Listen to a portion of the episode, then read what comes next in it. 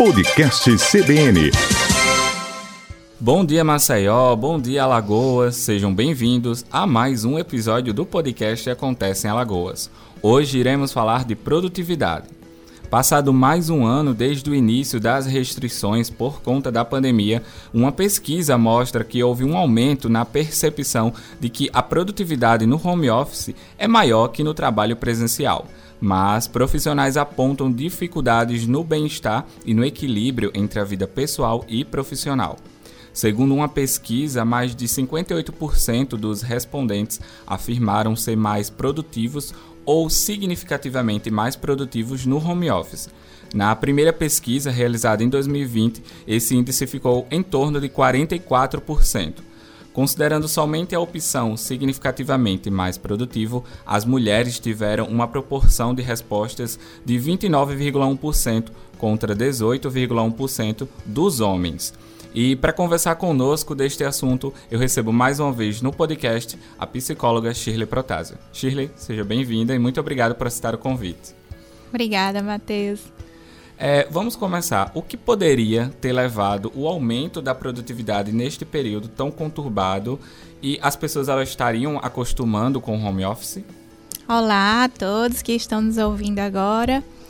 Então, o que aconteceu é que quando o home office surgiu, ele já tinha uma tendência ao longo de alguns anos de acontecer e se se enquadrando cada vez melhor. Já era uma tendência de futuro mesmo, a gente já sabia que isso iria acontecer.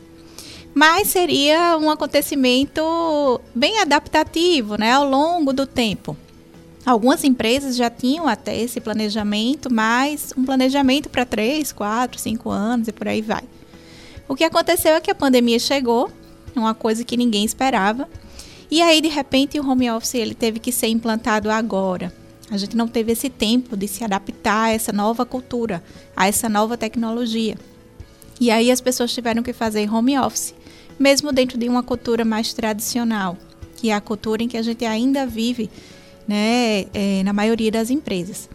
Então, as empresas com todo aquele conceito tradicional de trabalho em que as pessoas tinham que ir, chegar na hora, sair na hora, ser monitorados o dia inteiro, ser gerenciados. Então, dentro desse modelo surge o home office.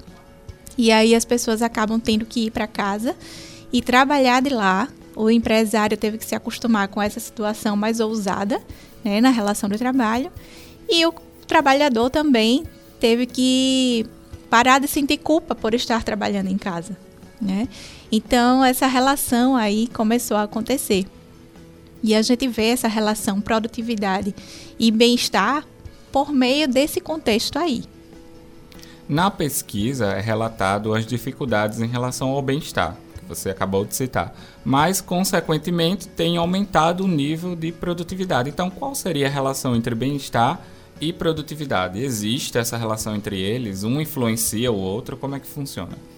Então, dentro desse contexto, como eu vinha falando, né, te explicando, contextualizando o que aconteceu com o home office e agora, dentro dessa nossa cultura em que a gente está acostumado a ver as relações de trabalho, acontece que muitas vezes quem está em casa, ele é mais cobrado, porque o empresário ele não está acostumado a ver seu funcionário em casa, ele está acostumado a ver você dentro da empresa trabalhando. E como você está em casa, a cobrança acaba sendo um pouco maior. Você precisa produzir mais por parte do empresário sempre vai acontecer de pensar, ah, tá em casa, então tem que me entregar uma coisa maior, uma coisa melhor. E em relação a quem está na, na função de home office lá, trabalhando para alguma empresa, é, sente realmente essa culpa. Eu estou trabalhando em casa, então para essa insegurança, né, para que eu não seja demitido, para que ninguém tenha um conceito ruim do meu trabalho, eu preciso produzir muito mais. Então acaba que essa produtividade ela cresce mesmo por ambas é, as preocupações, né? Tanto de quem está contratando como de quem é o contratado. É, além disso, as pessoas foram pegas de surpresa e acaba que dentro de casa não conseguem se organizar muito nos horários. É, o que antes você teria que sair do ambiente de trabalho para ir para casa, então você tinha que parar e interromper o seu trabalho para ir para casa, não tinha outro jeito. Uhum. Como você está em casa o tempo inteiro, então fica difícil você organizar o seu tempo de parar de trabalhar. Então acaba passando às vezes do tempo, né, correto, do tempo ideal, e você acaba produzindo muito mais. Então seu WhatsApp está ligado o tempo todo, você está no e-mail o tempo todo e fica difícil você organizar e parar isso aí. Então sua produtividade acaba aumentando. E aí, dentro disso, vem toda uma saúde mental, porque é cobrança, é sentimento de culpa, é, é desorganização. Então, tudo isso vai gerando também um sofrimento como a gente está se acostumando agora, né, com toda essa situação, vai levar um tempo aí para que a gente entenda como deve funcionar essa relação. O ambiente ele tem um papel muito importante neste aumento da produtividade, eu acredito eu. Como por exemplo, as pessoas têm procurado separar a sua vida pessoal da profissional, têm tentado pelo menos.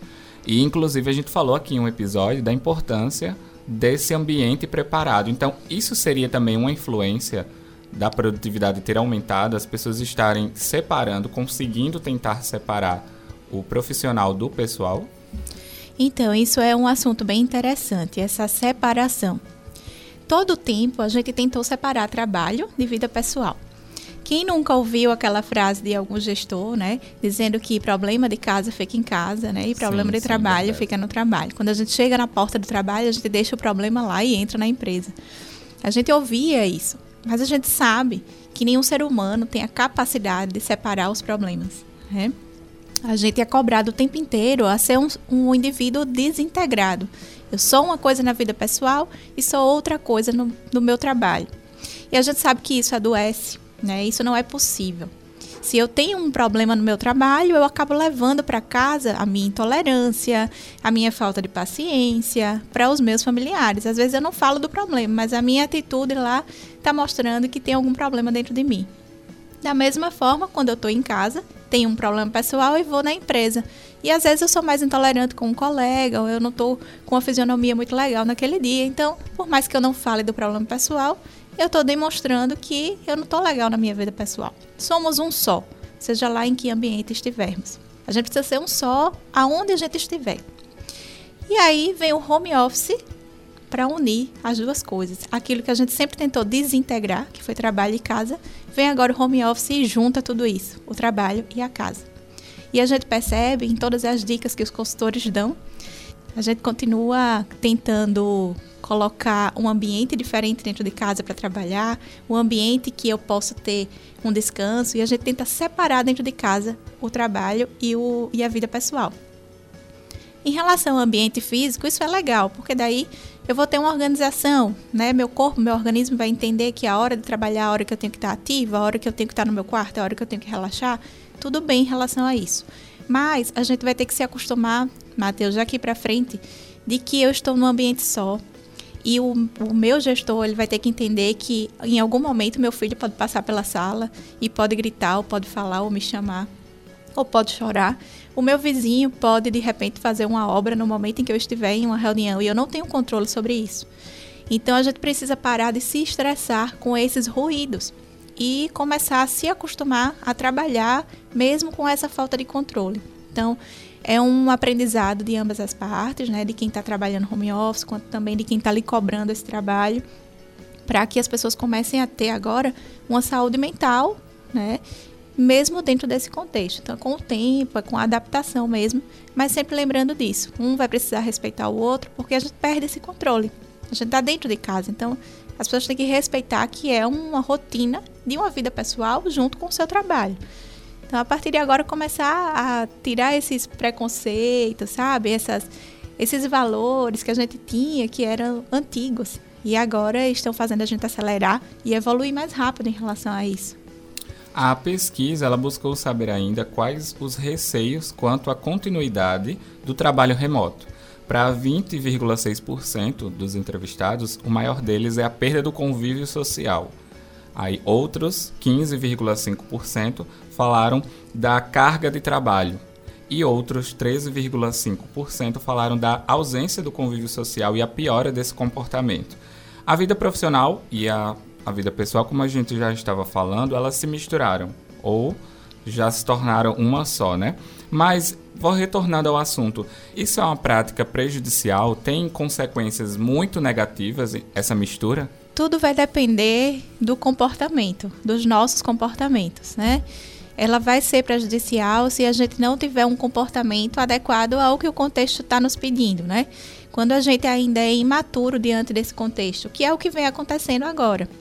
Como eu expliquei inicialmente, é, o home office, o trabalho e a casa se misturaram é, imediatamente dentro de uma cultura ainda que não estava preparada para isso, né? Ainda estávamos com, com tradições, né? Gravados nas nossas células, né? e as nossas relações de trabalho estavam ainda com essa definição. O que prejudicaria, na verdade, é, essa situação seria o nosso comportamento. Quanto mais a gente conseguir se adaptar ao novo, entender essa situação e se moldar a isso, né, mais fácil vai ser da gente ter uma produtividade com bem-estar. Mas se a gente tem um comportamento mais rígido, em que a gente não está conseguindo evoluir e está batendo pé, com dificuldade de mudar, isso vai gerar mais sofrimento. Então, o que vai mudar nesse contexto é a nossa forma de se comportar e de, e de perceber né, toda, todo esse, esse movimento. A pesquisa também retrata a diferença entre homens e mulheres. Existe relação entre isso? A produtividade de um homem é diferente de uma produtividade de uma mulher e por que isso acontece? É engraçada essa pergunta, né? E daria um, um, um podcast só, só, só com esse isso. assunto para a gente falar da psicologia masculina, psicologia feminina e a gente entender como funciona isso no ambiente de trabalho. Há quem diga, né, que as mulheres têm tendência a ser mais multitarefas, né? A gente já tem algumas pesquisas em relação a isso. E aí acaba que as mulheres, de repente, se adaptam melhor a funções onde ela tem vários contextos ao mesmo tempo, né? É, por outro lado, querendo ou não, as mulheres também se preocupam muito com o lar. Então, estando em casa e podendo estar de frente, olhando de perto, né? O que está acontecendo em casa e ao mesmo tempo produzindo, isso para a mulher é muito bom. Um outro detalhe é que a mulher também busca muita liberdade, né? No contexto social da mulher, ela busca muita liberdade. Então, o home office proporciona essa liberdade e talvez a mulher até se sinta melhor e não ter um gestor em cima dela, ou tenha mais autonomia por estar em casa trabalhando, talvez isso dê para ela uma oportunidade de produzir mais. Mas tudo isso são fatores e possibilidades, né, que existem outros, que é tantos que, que a gente pode poderia explicar em relação a homens e mulheres trabalhando, né? E que hoje em dia está muito difícil até diferenciar, porque os dois têm o mesmo espaço, os dois buscam as mesmas coisas. Mas alguns fatores vão influenciar né, isso aí e acaba que a pesquisa eleva a produtividade feminina. E esses dados não significam que a produtividade está sendo servida com bem-estar de acompanhamento, muito pelo contrário. Isso tem que nos fazer refletir sobre o bem-estar no momento de trabalho e na vida pessoal, e que o home office ele pode ser um aliado, mas ainda tem alguns ajustes necessários. Então, para finalizarmos, quais seriam esses empecilhos que ainda tornam o home office não um trabalho é, aceitável, vamos falar dessa maneira? É, o principal empecilho seria a cultura mesmo que a gente vive, né? É, o que a gente pensa, nossos valores, é, a, a, o conceito que a gente tem de trabalho ainda, que vem aí de anos e anos atrás, né, de como surgiu o trabalho, isso acaba ficando ainda dentro da gente. E isso é um grande empecilho, né? Porque gera aí, como eu expliquei para você, alguns comportamentos. Gera culpa, às vezes, porque eu estou em casa, estou trabalhando, né? o gestor não entende, me cobra mais porque eu estou em casa. Então, uma série de questões que vão aí tornar a nossa saúde mental um pouco mais prejudicada. Mas que é, a gente sabe que vai acontecer alguns índices né, de adoecimento, de ansiedade em relação a isso, até que a gente chegue em um ponto de equilíbrio onde a gente consiga se acostumar com isso. Né? Toda mudança traz um, um, certo desconforto, né? E cabe a gente é, sempre buscar orientações. Esse podcast, por exemplo, é uma forma de ajudar né, socialmente as pessoas a terem uma orientação melhor, se conscientizarem mais e se adaptarem melhor à situação para não sofrer tanto com isso, né? Então, aos pouquinhos, as pessoas vão se acostumando e, como eu falei, o comportamento né, é um segundo empecilho. Dependendo da forma como a gente percebe a vida, como a gente percebe esse contexto de obrigação, de trabalho, de rotina, de casa, vida pessoal, vai fazer com que a gente tenha uma saúde mental boa ou prejudicada em relação a tudo isso. Shirley, muito obrigado por aceitar o convite mais uma vez para participar do nosso podcast, esclarecendo essas dúvidas aqui que é são sempre um prazer. muito importantes. muito obrigado mesmo. Assim, nós vamos encerrando mais um episódio do Acontece em Alagoas. Para mais informações e notícias sobre o que acontece no estado e no Brasil, não deixe de acessar o nosso site cbnmaceo.com.br. Você também pode interagir conosco através das redes sociais. É só procurar pelo CBN Maceió no Instagram. Também você pode sintonizar na 104,5 e ficar por dentro de toda a nossa programação. vou ficando por aqui e eu lhe espero no próximo episódio para você ficar sabendo o que acontece em Alagoas. Até a próxima! Podcast CBN.